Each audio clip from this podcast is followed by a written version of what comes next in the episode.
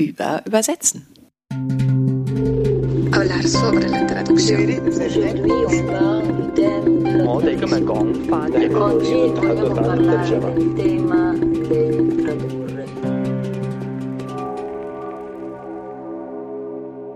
Herzlich willkommen zu Über Übersetzen. Ich freue mich, dass ihr alle wieder da seid und dass ihr euch so über den Comic-Podcast gefreut habt.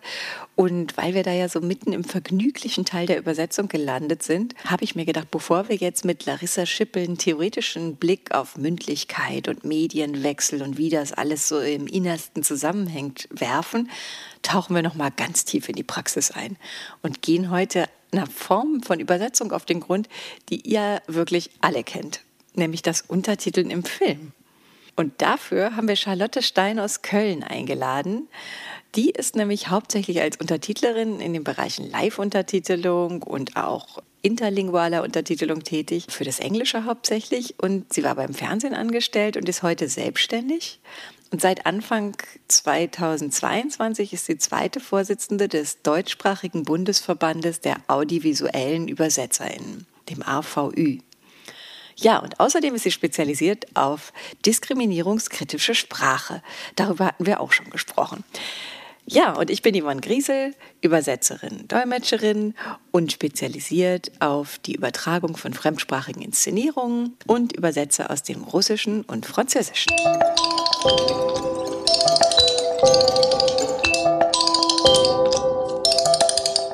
Wir wollen uns jetzt heute mal mit der Filmübersetzung beschäftigen und deswegen haben wir Charlotte Stein eingeladen. Wir wollen heute über Untertitel reden und es gibt aber so viele Formen. Also es gibt dieses, wenn man Filme übersetzt von einer Sprache in die andere. Es gibt für Hörgeschädigte vom Deutschen ins Deutsche. Es gibt Fansubbing, wo Fans im Internet äh, selber Untertitel übersetzen mhm. und all diese ganzen Formen. Und du hast super viel Erfahrung. Also du machst einerseits für Hörgeschädigte Live-Untertitel, du machst aber auch ganz viel englische Untertitel für Netflix und verschiedene Firmen. Und mich würde mal interessieren, wie bist denn du überhaupt dahin gekommen? Ich mag Sprachen und habe dann mehrsprachige Kommunikation studiert und da war so ein Aushang vom WDR und die suchten nach studentischen Hilfskräften im Bereich Untertitelung. Und dann dachte ich, ach, klingt ja irgendwie witzig und habe mich da beworben. Und damals war Netflix und diese ganzen Streaming-Dienste, wahrscheinlich gab es die schon, ich weiß es ehrlich gesagt nicht, aber war überhaupt irgendwie nicht so eine Riesennummer also deshalb hatte ich irgendwie von Untertiteln irgendwie gar nicht so eine richtige Vorstellung, ne? Er hatte das selbst noch nie benutzt, ne? Und äh, genau, dann bin ich aber, da habe ich mich beworben und das war eben konkret Untertitelung für Hörgeschädigte. Ja, so habe ich dann da angefangen. Und erst hast du für Hörgeschädigte gemacht, also erst dieses Intralinguale vom Deutschen zum Deutschen. Genau.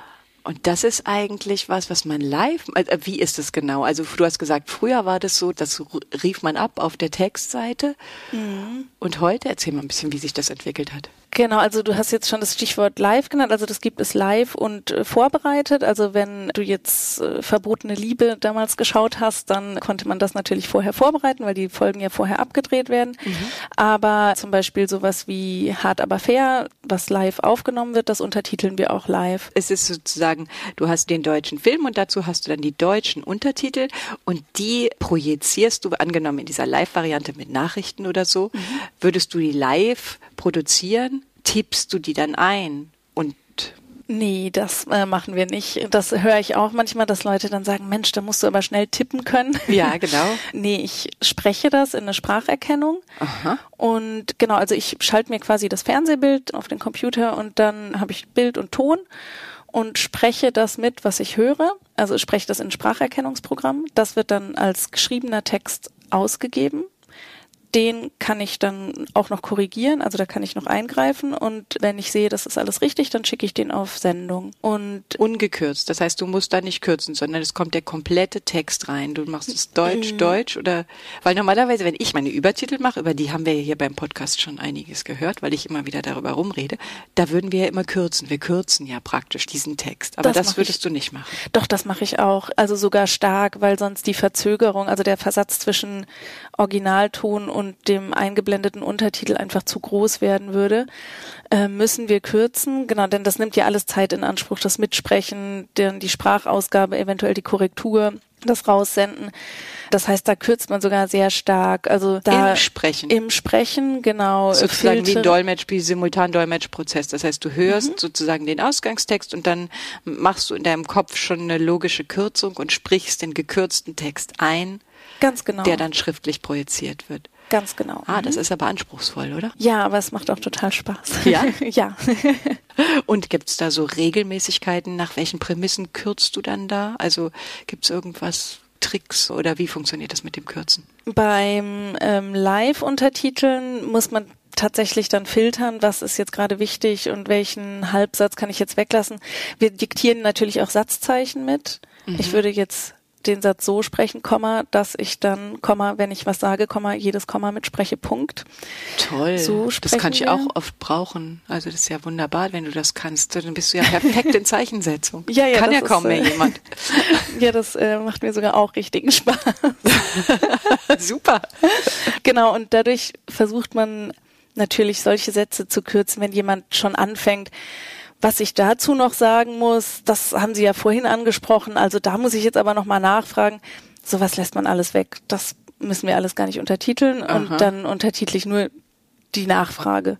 Ah, okay. Und das fällt manchmal leicht und manchmal muss man dann wirklich, ja, gerade wenn es dann um irgendwelche wichtigen Zusammenhänge geht, dann ist es natürlich schon schwieriger zu kürzen. Mhm. Und dann hoffe ich dann, dass der nächste Sprecher, die nächste Sprecherin vielleicht irgendwie was sagt, was ich dann leichter überspringen kann und mhm. dass ich da dann eine Pause einlegen kann. Und was für eine Software benutzt ihr dazu? Also gibt es da bestimmte Software, die man benutzt für die Spracherkennung und auch für die Untertitelung? Sind das verschiedene Techniken? Genau, oder? das sind, also die Spracherkennung ist äh, Dragon, das mhm. sagt vielleicht manchen was genau und das kann man dann aber auch im Untertiteltool wiederum verwenden. Also zum Beispiel, wenn ich das für den BDR mache, dann arbeite ich in deren Software. Oder wenn ich das für die öffentlich-rechtlichen generell mache, dann arbeite ich in der Kundensoftware und da ist dann Dragon eingebunden. Mhm. Und dieses Dragon, das ist eine ganz ziemlich bekannte Software ne, für genau. Spracherkennung und da wird man drauf geschult, oder? Man, das ist eine Sonderausbildung, die man macht oder wie funktioniert das? Eine also Freundin also, von mir hat das eine, eine Ausbildung dazu gemacht oder wird man von dem WDR geschult oder oder wie ist das? Also ich habe das einfach dadurch, dass ich da schon so lange arbeite, habe ich das dann irgendwann ja. mal also angefangen habe ich eben nur mit vorproduzierten Untertiteln und dann irgendwann mal hieß es so, komm jetzt machst du auch mal eine Live-Sendung und genau dann habe ich da mal ja wahrscheinlich so eine ein zwei Stunden Einführung gekriegt und ja, dann irgendwie mit dem Wetter losgelegt. Mhm. Hast du sozusagen Learning by Doing genau, eigentlich. Ja, genau. Ist das überhaupt so beim Unter, also bei, bei mir im Bereich ist es natürlich nicht so ganz so technisiert wie bei euch, aber ist es so, dass man so eine Affinität für Technik braucht, dass man sozusagen immer ja. wieder mit neuen Sachen konfrontiert wird und die man sich einarbeitet? sollte man auf jeden Fall haben. Also gerade inzwischen bin ich ja freiberuflich und arbeite für verschiedene AuftraggeberInnen und da haben dann teilweise die Kunden ihre eigenen Tools und so Online-Tools, die sie dann zur Verfügung stellen. Und überhaupt gibt es eben eine breite Palette an verschiedenen Tools. Und ja, da sollte man schon technikaffin sein und Spaß dran haben, mhm. rauszufinden, wie stelle ich jetzt die Parameter ein. Und ach, hier gibt's jetzt diesen neuen Kniff. Und ach Mensch, das Tool muss doch auch irgendwie die Funktionalität haben, dass ich alle Untertitel fünf Sekunden vorziehen kann. Irgendwie sowas, das Genau, da sollte also, man schon Spaß dran haben, sich damit zu beschäftigen, ja. Ah, ja, okay, Spaß dran haben an Technik und rauszutüfteln. Das ist wahrscheinlich gut für unsere Zuhörerinnen, die jetzt eher vom Übersetzen herkommen. Also wenn ihr es machen wollt, keine Schäufertechnik sollte man nicht haben. Aha. Und äh, du sagst, du bist freiberuflich, weil eigentlich würde man sich doch denken, der WDR hat doch eigentlich genug zu tun, als dass er dich anstellen könnte. Ja, ähm, das war tatsächlich eine freie Entscheidung. Das war dann einfach, als ich Kinder bekommen habe, habe ich mir mehr Flexibilität gewünscht und habe mich dann für die Freiberuflichkeit entschieden. Mhm. Und genau, tatsächlich ist das aber beim WDR auch, die haben eine sehr große Untertitelabteilung. Es ist ähm, tatsächlich also. nicht der Standard, dass man, also es gibt überhaupt im Bereich Untertitelung wenig Festanstellungen. Ah, okay. Also viel Agenturgeschäft, viel Freelancer. Mhm. Muss man sich darauf einstellen, dass man ja. auch freiberuflich arbeitet, so wie die literarischen UbersetzerInnen mhm. ja auch. Also, ja. Was halt auch sehr interessant ist oder über was ich eigentlich heute reden wollte, ist schon äh, der Übersetzungsbereich, mhm. also das Interlinguale. Wenn der Film eine andere Sprache Sprache hat als die Untertitel und das machst du ja auch. Ne? Ja. Mhm. Du machst es aus dem Englischen hauptsächlich? Genau, ja, quasi nur aus dem Englischen. Also theoretisch auch Spanisch, aber ja, da habe ich, glaube ich, zweimal was auf Spanisch gemacht. Also quasi nur Englisch. Ja? Ja. Das ist aber auch wahrscheinlich so prozentual, kann man sagen, dass wahrscheinlich das größte Auftragsvolumen wiederum beim Englischen ja, liegt. Wie auf immer, jeden ne? Fall. Und falls wir jetzt da schon so mitten reinspringen wollen, das ist auch ein äh, großes Thema, dass Englisch eben auch oft als Pivotsprache verwendet wird. Als sozusagen alles wird ins Englische übersetzt und du übersetzt dann aus dem Englischen wieder ins Deutsche. Das heißt stille Post, ne? Macht ihr. genau, ja. Ich habe auch schon eine koreanische Serie untertitelt, ohne ein Wort Koreanisch zu können. Und dazu bekomme ich dann quasi von Netflix ein englisches Template, also fertige englische Untertitel geliefert und muss dann nur noch diese Untertitel ins Deutsche aus dem Englischen übersetzen. Das ist natürlich schwierig, weil ich dann überhaupt kein Verständnis für den Originalton in der Serie habe und ja, das wird oft gemacht, aber auch viel kritisiert, Mhm. dass eben genau vieles in diese Brückensprache Englisch übersetzt wird und ja, dadurch so ein bisschen aus dem Zusammenhang gerissen wird. Ne? Ja, extrem. Also wenn man Genau. sich, wenn wir die ganze Zeit hier darüber reden, wie diffizil das Übersetzen ist, wie viele kleine Nuancen kulturspezifischer Art es gibt. Genau. Und dann kann man sich ja vorstellen, was passiert, wenn man alles einmal und gerade so ferne kulturelle Sprachen und so, solch ferne Kulturen übersetzt in, ins Englische und die dann wiederum, dass es eine ziemliche Verschleifung gibt. Das hatte ich jetzt Total, auch ja. gerade. Ich habe es einmal gemacht, so eine äh, paar Folgen koreanische Serie aus dem englischen Template übersetzt und ich wusste dann allein schon nicht, ob die sich siezen oder duzen. Ne? Ich kenne ja da Mhm. die Konventionen nicht und dann steht im Englischen you. Und Ja, und wie macht man sowas dann? Ah, ich habe dann irgendwen gesucht, einen Übersetzer für Koreanisch und den gefragt, ob der mir das sagen kann und so ein bisschen helfen kann mit den mit, mit solchen. Also den, der war dann total freundlich und ja, dann habe ich da einige Nachfragen gestellt. Also tatsächlich genau sowas mit sie und du und ach, äh, ich erinnere mich Ja. nicht mehr an weitere Fragen, die ich hatte, aber genau den habe ich dann einfach so als Kontaktperson gehabt und Ja. Genau. Ja, das ist, das ist eigentlich wirklich schade. Tatsächlich war das aber, glaube ich, auch schon mal in der öffentlichen Debatte. Also ich erinnere mich eben an diesen ja, Skandal sozusagen, als die Untertitel von Squid Game so stark kritisiert wurden. Ich weiß nicht, ob du das mitbekommen Nee, hast, aber mal. das war, normal sind Untertitel ja sehr unsichtbar in der Öffentlichkeit, sage ich mal. Also viele Menschen rufen sie auf, aber, aber niemand macht sich groß Gedanken, wo die eigentlich herkommen. Mhm. Und bei Squid Game, ich habe es nicht gesehen, aber anscheinend waren die Untertitel so schlecht, dass es da irgendwie Wogen geschlagen hat und mehrere Medien darüber berichtet haben, dass diese Untertitel wohl so fürchterlich schlecht seien. Und da wurde dann eben mal beleuchtet, wie sowas eigentlich entsteht. Und zwar eben deshalb, weil das erst ins Englische übertragen wird und dann aus dem Englischen wieder in die einzelnen anderen Sprachen. Und ja, das dann oft einfach Und wie kommt das? Wieso trifft man solche Entscheidungen? Ich meine, das ist ja eigentlich eine sehr, ich meine, das weiß man vom Übersetzen, dass sowas eine waghalsige Entscheidung ist, dass man sozusagen diese stille Post, kennt man aus jedem Kinderspiel, da gehen halt tausend Sachen auf dem Weg verloren. Sind das rein ökonomische Zwänge? Also ich habe tatsächlich immer das als Grund gehört, dass es quasi dann die Bezahlung für so seltene Sprachen einfach so hoch sein müsste, dass es dann günstiger wäre, man ließ es übers Englische laufen. Interessant, auf jeden Fall. Aber ich glaube, ja, da können wir mal die Wissenschaft drauf ansetzen. Wir sprechen ja später noch mit Professor Alexander Künstli aus Genf. Die beschäftigen sich ja mit sowas. Die können das ja mal vielleicht nachrecherchieren, wie sowas kommt. Weil klar, da gibt's wirtschaftliche Argumentationen, die können dann so argumentieren. Aber so richtig, ähm, wenn ich ein Theaterfestival organisiere, die Übersetzung, und ich habe jetzt auch eins Theater der Welt, wo ich irgendwie ein japanisches Stück habe, ein koreanisches Stück. Ich bekomme da auch englische Übertitel geliefert. Aber ich würde mir nicht rausnehmen, keine japanisch-deutsche Übersetzerin einzuschalten. Gerade bei diesen großen Kulturtransfer über die großen Distanzen, das kann ja eigentlich nur schiefgehen. Das ist vielleicht wieder dieses Machtgefüge. Ich hatte im Podcast mit Professor Dilek Dista gesprochen, die immer gesagt hat, es ist immer alles ein ganzes Entscheidungsgefüge, wer Dinge entdeckt, wer Dinge entscheidet. Und es ist so viel Politik und Macht in diesen Übersetzungsprozessen drin. Das macht man sich gar nicht bewusst. Aber das ist wahrscheinlich, sind wir da gerade wieder an einem gelandet. Das ist ganz bestimmt, hat bestimmt mit Machtökonomie und Politik zu tun, wenn man solche Entscheidungen trifft. Ich bin mir relativ sicher. Spannend, Ja. aber darüber wollten wir gar nicht reden. immer kommt man auf diese Politik zu sprechen. Furchtbar. Und ich komme immer von Höcksken auf Stöcksken. Deswegen will ich dich jetzt fragen, wie genau funktioniert das mit den Übertiteln? Was muss ich beachten? Ich weiß ja nur, der Text ist offensichtlich nicht der Text, sondern der Film, wie bei mir. Das heißt, wir sehen den Film, wir hören den Film. Jetzt, wenn wir weggehen von dem für Hörgeschädigte, dann haben wir ja wieder das akustische Signal. Das heißt, das Publikum hört den englischen Film und dann sehen wir die Untertitel. Und da kommt das hattet ihr auch geschrieben, das, was du auch gerade gesagt hast, dann kommt dieser kritische Moment, wir sehen und hören alles gleichzeitig und wir können dadurch kritisieren. Wir können genau sehen, was ihr macht. Ihr legt es praktisch offen.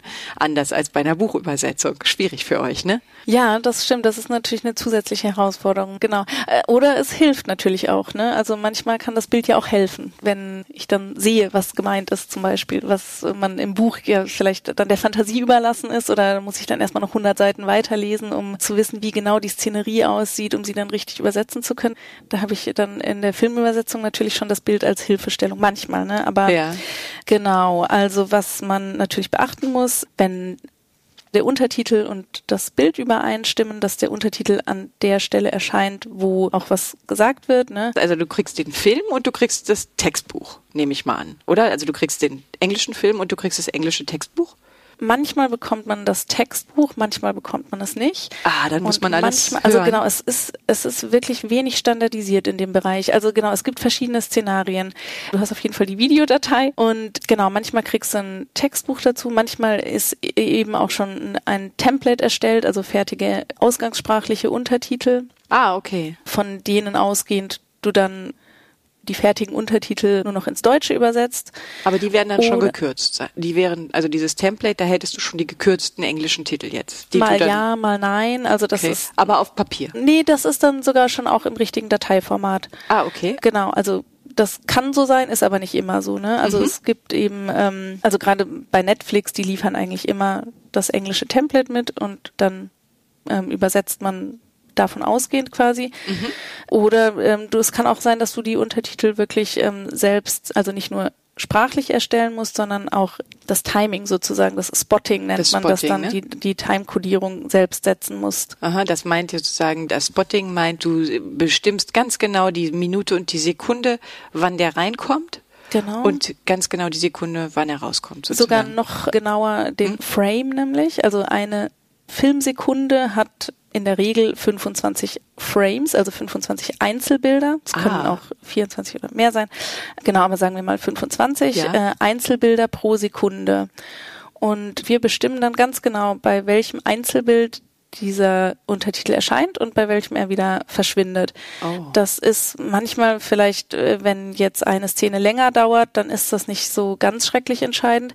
Aber wenn Bildschnitte sind, dann muss der Untertitel quasi präzise mit dem Schnitt rein und rausgehen. Also Bildschnitt meinst du, wenn einfach ein anderes Bild kommt, wenn genau. sozusagen ein Schnitt ist jetzt ja. auf große Perspektive, kleine Perspektive oder so, dann musst du ganz genau an der richtigen Stelle mit deinem Untertitel sein. Genau, weil das sonst einfach fürs Auge total irritierend ist, wenn das asynchron ist. Mhm. Und so genau muss man einerseits darauf achten, dass der Untertitel zum Ton passt. Ne?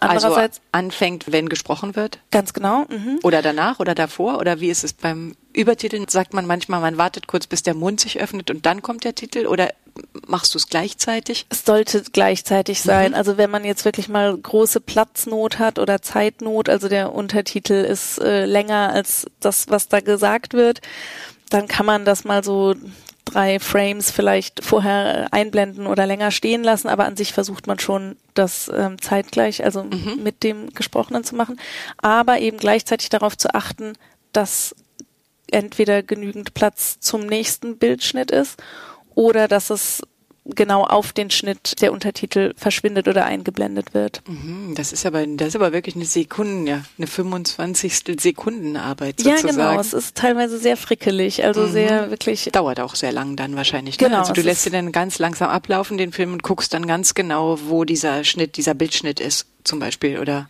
Ich mache es tatsächlich oft in zwei Arbeitsschritten, dass ich erst die Untertitel erstelle, also die Übersetzung fertige. Also nehmen mhm. wir das Szenario, ich habe eine Videodatei, habe vielleicht noch das Textbuch dazu und ähm, ja, vielleicht aber auch nicht. Und ansonsten ähm, bin ich dafür zuständig, die Untertitel und das Spotting zu erstellen.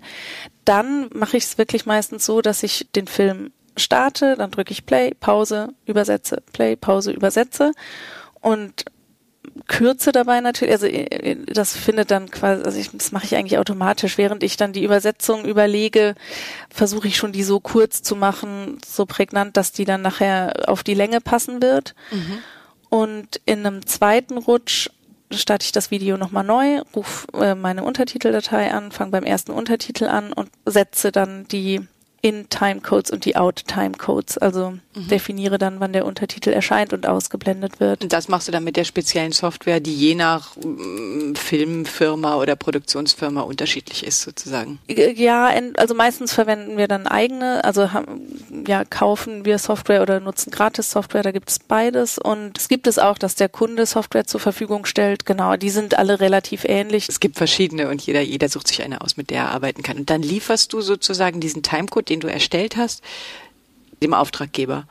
Also die Untertitel erstelle ich auch schon in der Software. Das ist nicht so, dass ich erstmal eine Übersetzung in, in Word oder so erstelle, mhm. sondern ich arbeite direkt im Untertitelprogramm. Da rufe ich mir das Video auf, erstelle da die Untertitel und setze darin auch die Timecodes. Und die fertige Datei hat dann quasi Untertitel mit Zeitstempeln.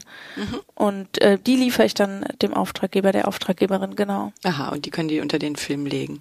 Und genau. auf was achtest du dann bei der Übersetzung? Auf was muss man bei der Übersetzung dann achten? Das heißt, das ist ja alles ein Prozess, der relativ gleichzeitig dann passiert. Ne? Also nicht, du übersetzt nicht lang und kürzt dann, sondern du machst es alles gleichzeitig. Du übersetzt auf eine reduzierende Art ja. schon mhm. auf Untertitelart hinweg. Ja, das heißt natürlich dann auch manchmal, dass die Ästhetik der Übersetzung vielleicht manchmal hinter der Prägnanz zurückstehen muss. Also es ist tatsächlich so, dass man dann oft irgendeine ganz schöne, ganz treffende Formulierung im Kopf hat und das würde so gut passen, aber es passt halt einfach nicht in das Zeitfenster, das man für den Untertitel hat. Also mm. das Zeitfenster ist ja eben immer durch die Lesegeschwindigkeit definiert. Die Lesegeschwindigkeit ist ganz entscheidend bei der Untertitelung. Man sagt, äh, ungefähr 15 Zeichen pro Sekunde sind gut zu lesen. Mhm. Und innerhalb dieser Zeichenbeschränkung müssen wir uns immer bewegen. Und das muss ja dann wiederum zu dem Ton passen und zwischen die Schnitte. Also all diese Faktoren muss man bedenken bei der Übersetzung. Mhm. Und das heißt, wenn ich jetzt wirklich diese wunderschöne Redewendung mir vielleicht mhm. überlegt habe, kann es sein, dass die einfach von der Länge oder von der Standzeit, also von der Lesegeschwindigkeit her einfach nicht passt und ich irgendwas kürzeres wählen muss. Mhm. Wie viel Zeichen hast du denn zur Verfügung für so einen Untertitel? Ist das genormt oder? Ja, das ist genormt, kommt aber auch wieder auf den Anbieter an und dann gibt es auch noch verschiedene Normen für Kinoleinwand, für Streamingdienste, für ähm, Teletext. Also 30 bis 42 Zeichen pro Zeile mhm. sind so standardmäßig äh, zur Verfügung. Und ein Untertitel ist in der Regel maximal zwei Zeilen lang. Also mhm. es gibt auch inzwischen Streamingdienste, die auch dreizeilig machen, aber genau zwei Zeilen sind der Standard. Und dann sagt man auch, ein Satz sollte nicht mehr als zwei Untertitel in Anspruch nehmen. Mhm. Und genau. Wie ist das überhaupt mit den Sätzen? Weil gehst du immer davon aus, dass ein Untertitel eine in sich geschlossene Sinneinheit sein sollte?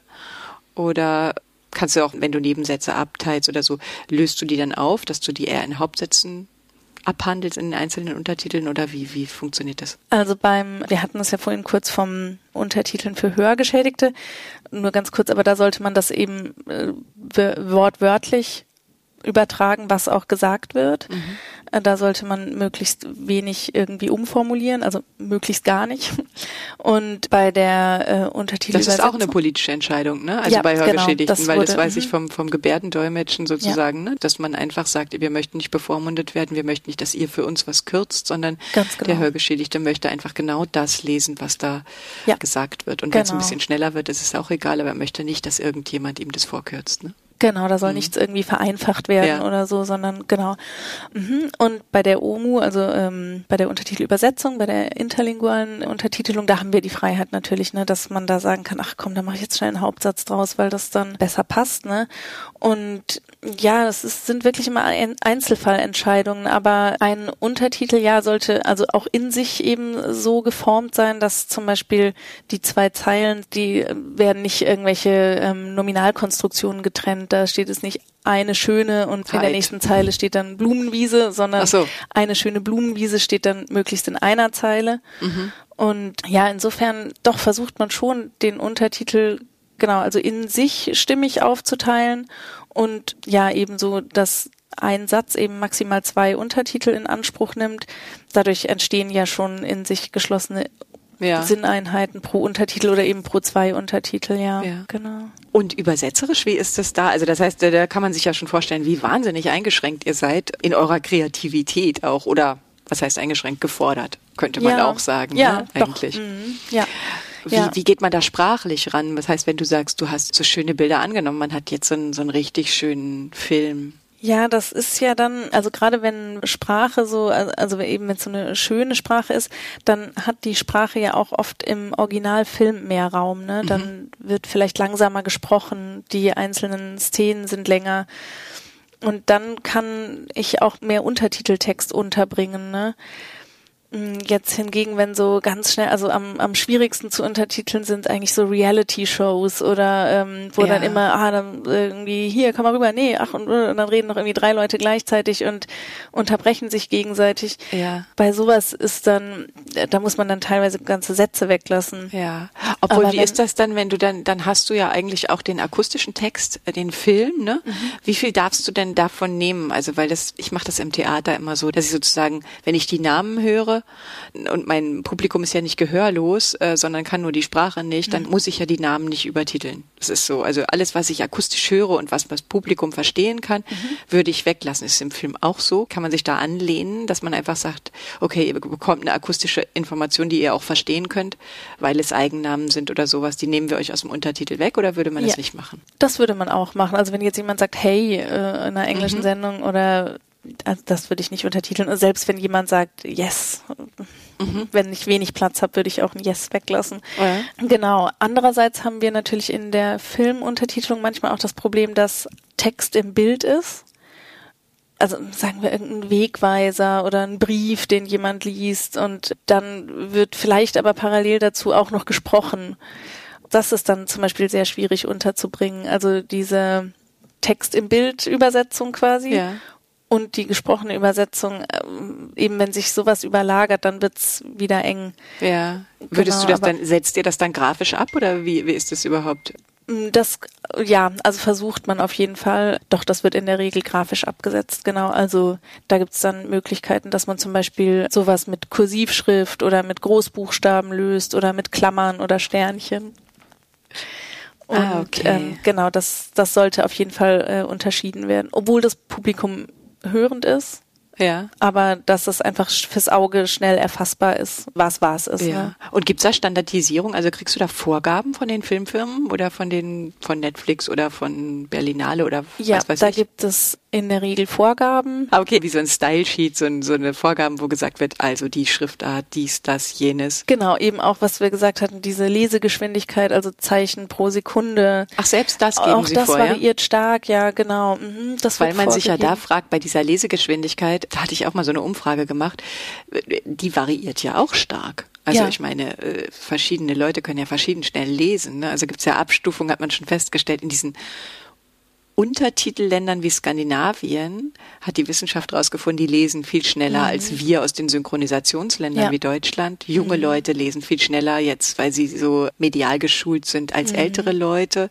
Und da findet man dann einen Mittelweg oder, oder wird es sogar so gemacht, dass man sagt, die Serie ist eher für junges Publikum, da können wir die Lesegeschwindigkeit erhöhen oder also generell ist es so, dass die Streaming-Dienste eher eine sehr hohe Lesegeschwindigkeit ansetzen. Zum Beispiel in der Untertitelung für hörgeschädigte Menschen wird eher eine niedrige Lesegeschwindigkeit angesetzt, weil ähm, ja gerade Menschen, die von Geburt an gehörlos sind, haben ja die Schriftsprache dann oft als Zweitsprache und haben dann einfach nicht so eine schnelle Lesegeschwindigkeit. Für die ist das sowieso nicht geeignet, aber darüber machen wir noch einen ganzen Podcast mit Christian Flugfelder. Wir machen noch einen zu Gebärdendolmetschen, weil ich glaube, gehörlose Menschen sind gar nicht bereit, diese Untertitel als genau. ihr Medium ja. als solches ja. zu akzeptieren. Da würden wir aber nochmal drüber reden, ja. weil das ist ein ganz politisches Thema. Das stimmt, das stimmt. Ja, genau. Nee, und ansonsten die meisten Streaming-Dienste, da geht die äh, Lesegeschwindigkeit auch immer im Laufe der Jahre auch immer weiter nach oben.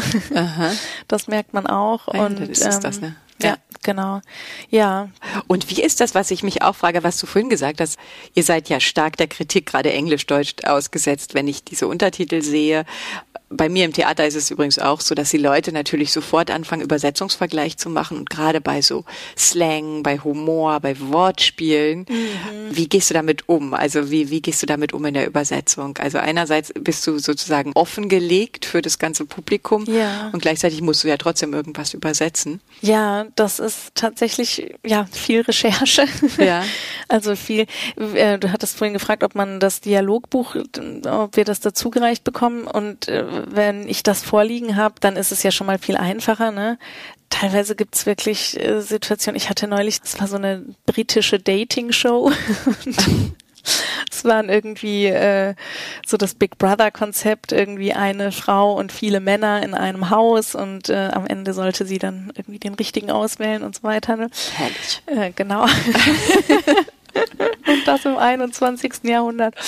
Naja, jedenfalls hatten diese Kandidaten teilweise richtig starke britische Dialekte und ich habe teilweise einfach wirklich nicht verstanden, was die sagen.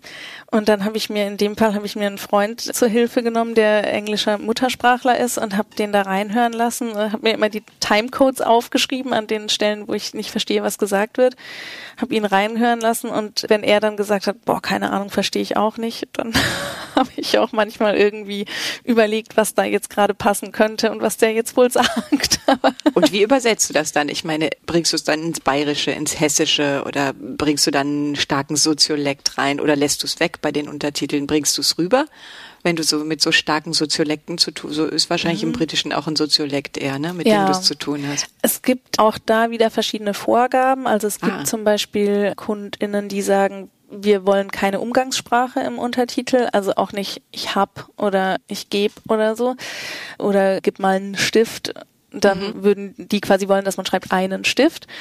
Und daran kann man sich einerseits orientieren. Wenn es diese Vorgabe nicht gibt, genau, dann würde ich das eher so übertragen und dann versuchen, irgendeine adäquate Redewendung, also auch ja ähnlich im Register dann äh, mhm. zu übertragen. Natürlich immer vor dem Hintergrund, dass äh, zum Beispiel gerade Umgangssprache, Slang, also so oder Jugendsprache sieht ja oft geschrieben äh, total dämlich aus, ne, wenn ich da jetzt äh, irgendwie versuche, das so ja, vielleicht auch in meinem Alter, ne? Aber ja. wenn ich das versuche irgendwie so zu verschriftlichen und so rüberzubringen, dass dieser coole Typ da jetzt irgendwie so einen lässigen Spruch ablässt und dann versuche ich mich da irgendeiner jugendsprachlichen Redewendung zu bedienen, kann im Untertitel natürlich auch wirklich doof aussehen. Genau, weil natürlich Schriftsprache was anderes ist als gesprochene genau. Sprache und ein ganz anderes Gewicht kriegt. Ne? Ja, also das ist ja genau. immer das Problem und gleichzeitig hast du ja gesagt, du darfst dich ja auch aufs Bild verlassen. Das heißt, wir sehen ja schon den Typ, der es sagt mhm. und wissen ja schon von der Haltung und von der Gestik und von der Mimik, dass es ein cooler Typ ist. Vielleicht muss man dann auch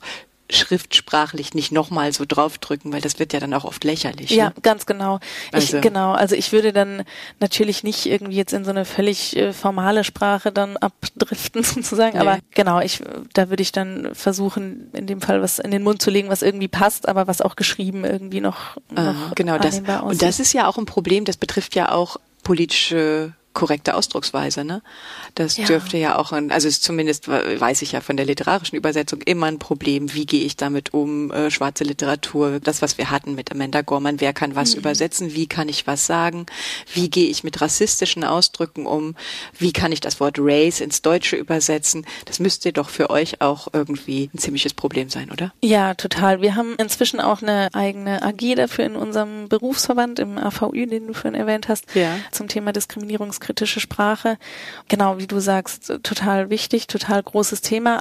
Und äh, leider muss man aber dazu sagen, dass diskriminierungsarme Formulierungen, also gerade bei Untertiteln, sich da viele Konfliktfelder auftun. Zum einen, was Barrierefreiheit, Lesbarkeit angeht. Wie gesagt, der Untertitel muss immer schnell zu erfassen sein, also gut lesbar fürs Auge. Also kann man schon nicht so einfach gendern. Also so sowas genau. Kann man nicht einfach sagen AutorInnen oder so mhm. schreiben mit sowas Doppelpunkt. Sowas kann oder? dann schon schwierig mhm. sein. Ne? Doppelpunkte werden dann vielleicht äh, bei manchen dann für Namenskürzel verwendet und das kann dann eben, wenn man so einen Untertitel innerhalb von zwei Sekunden erfassen muss, dann kann sowas schon irritierend sein fürs Auge.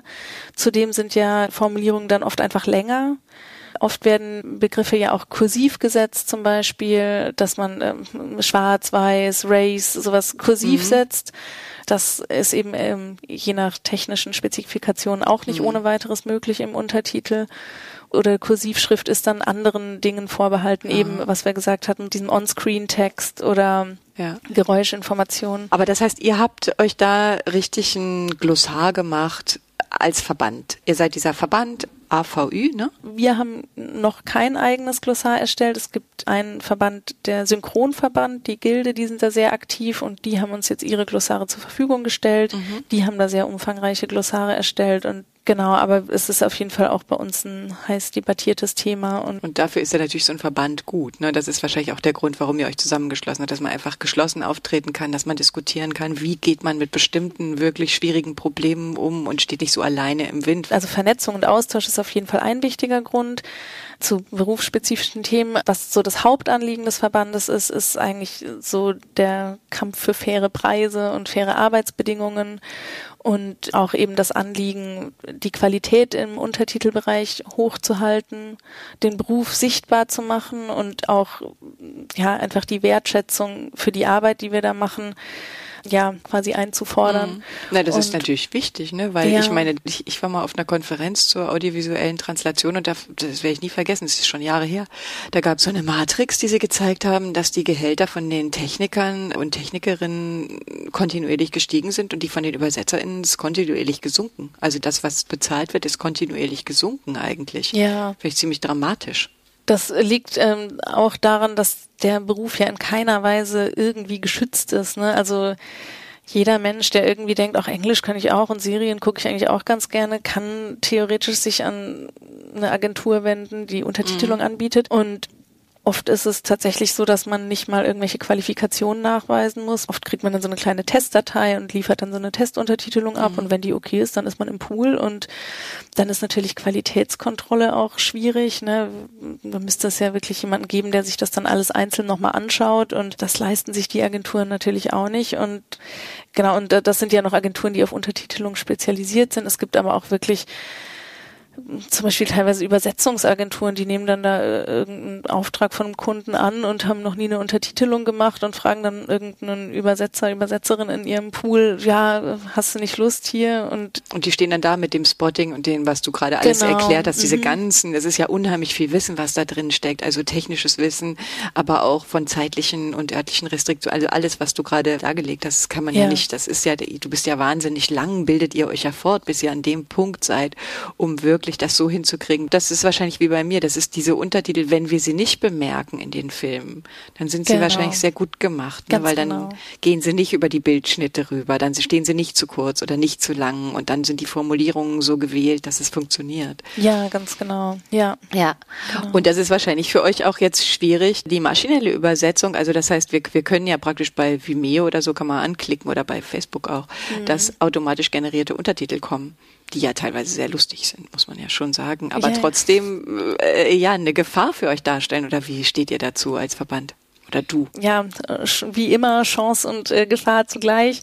Also man kann sich das natürlich auch zunutze machen. Ne? Da, teilweise ist das natürlich auch hilfreich, wenn man, also wie im Übersetzen auch, ne, so ein äh, Cut-Tool oder auch äh, solche Plattformen wie DeepL oder so, das kann ja schon auch sozusagen ein Werkzeug sein, dessen man sich bedient, um sich die Arbeit hier und da zu erleichtern oder Auf schneller zu machen. Fall. Zum Beispiel bei Netflix ist es auch so, dass die teilweise nicht mit maschineller Übersetzung, aber mit Übersetzungsspeichern arbeiten. Also dass die quasi wie so ein Cat-Tool die Untertitel in das Template, was du bekommst, du bekommst eben bei Netflix meistens ein Template geliefert, ein englisches und das ist dann im Deutschen oft schon vorausgefüllt mit gespeicherten Übersetzungen, die dann aus diesem riesigen, riesigen äh, Fundus von bereits übersetzten Untertiteln, die Netflix ja bei sich gespeichert hat, gefüttert wird.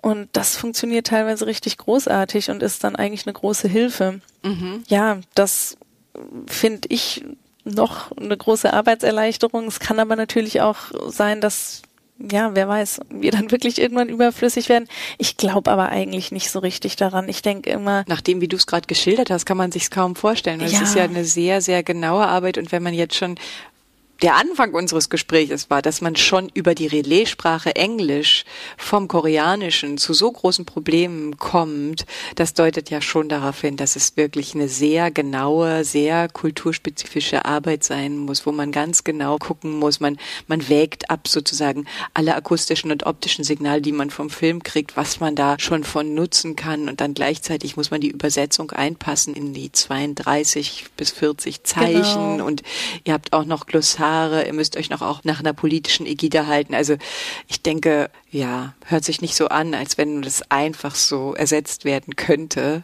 Ich Zumal man sich ja auch an die Qualität von Untertiteln gewöhnt. Also das hatte mal Mary Carey, die hatte auch eine Untertitelfirma, die hat immer zu mir gesagt, viele Dinge gingen noch vor 20 Jahren, aber die gehen natürlich nicht mehr, weil wir gewöhnen uns natürlich auch an eine hohe Qualität. Je mehr Qualität ihr uns liefert in den Untertiteln, desto weniger sind wir bereit zurückzugehen, desto mehr bin ich angenervt von schlechten, schlecht stehenden, schlecht formatierten, automatisch generierten Untertiteln. Ja, also es, es gibt tatsächlich Programme, die lässt man über so eine Sendung drüber laufen und die erstellen dann wirklich Untertitel mit Spotting aus der im Film gesprochenen Sprache. Ähm, das sind dann natürlich für intralinguale Untertitelungen wird das natürlich vor allem genutzt, ne, also für Hörgeschädigte dann. Aber das wiederum lässt sich ja dann auch irgendwie automatisiert übersetzen. Und dann gibt's schon, also auf jeden Fall in den letzten Jahren zunehmend Anfragen, äh, ja, kannst du das mal hier schnell kurzes Post-Editing von diesen automatisch erstellten Untertiteln ich habe sowas zweimal angenommen, also das war noch nicht mal übersetzt, sondern wirklich nur intralinguale Untertitel.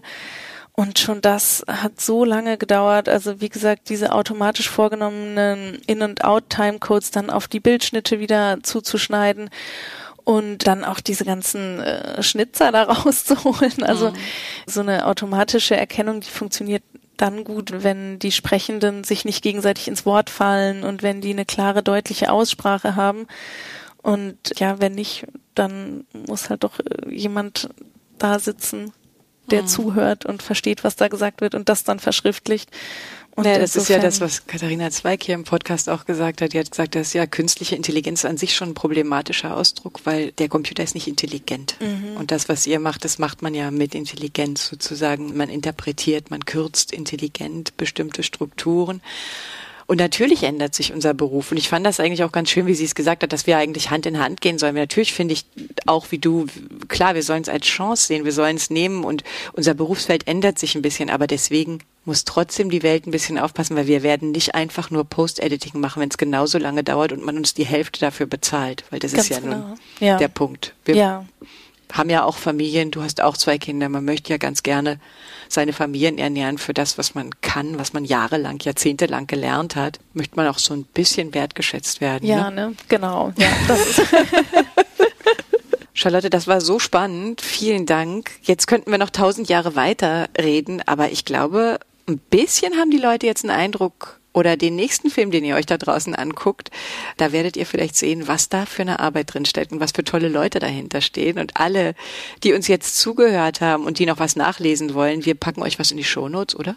Ja, gerne. Und dann wünschen wir euch für euren Verband und für dich selber viel Kraft, viel Spaß und seid stark. Vielen, vielen Dank. Ja. Dankeschön. Tschüss. Tschüss.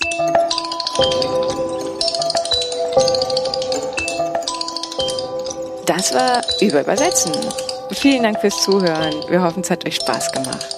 Auf der Website findet ihr wie immer alle anderen Informationen, alle Bücher und Webseiten und alles, was euch interessiert. Das könnt ihr da hören und alle Folgen findet ihr auch dort. Ein paar Fotos von uns und auf Spotify und allen anderen Podcatchern findet ihr uns auch. Wenn ihr Feedback habt, wenn ihr Kritik habt, Lob oder irgendwas, meldet euch bei uns. Wir freuen uns. Schreibt uns einfach eine E-Mail an podcast.sprachspiel.org. Na dan, tschüss, macht's gut. Wij willen vertalen. Wij willen tolken. И, por supuesto, hablar de la traducción. Переводить, переводчица, переводчик, переводчик. Обсуждаем наши переводы. Переводить. Ты переводчица?